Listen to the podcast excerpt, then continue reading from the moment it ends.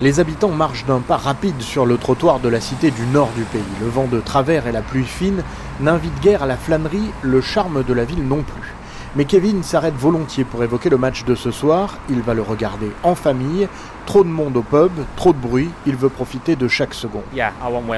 Oui, je veux que le pays de Galles gagne. On est tout près de la frontière ici. Il y a une grande rivalité avec les Anglais. Ce match signifie beaucoup pour nous. Le pays de Galles est toujours pris de haut. On est la petite nation. Toujours les gros titres pour l'Angleterre.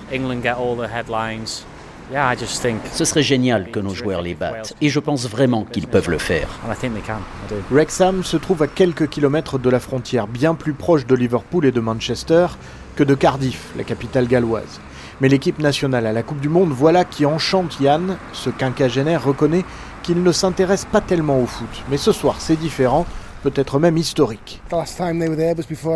La dernière fois que l'on est arrivé là, je n'étais pas né. Alors oui, c'est un sacré événement. 3 millions d'habitants et qualifiés pour la Coupe du Monde, vous imaginez? Et puis en plus, on se retrouve face à l'Angleterre. Quoi qu'il arrive, tout ça me rend très fier.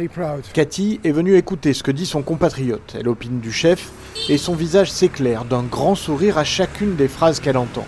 Pas obsédée par le ballon rond, la cause galloise la préoccupe davantage. Elle vote d'ailleurs pour le Plaid Cymru, le parti indépendantiste. Le Royaume-Uni, piloté par l'Angleterre depuis Westminster, ça ne lui plaît pas du tout.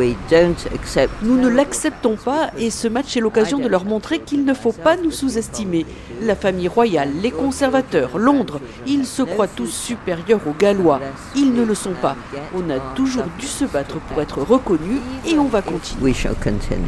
Même si la qualification paraît très compliquée pour les Gallois, Cathy s'en moque. Une victoire ce soir contre les Anglais suffirait à son bonheur.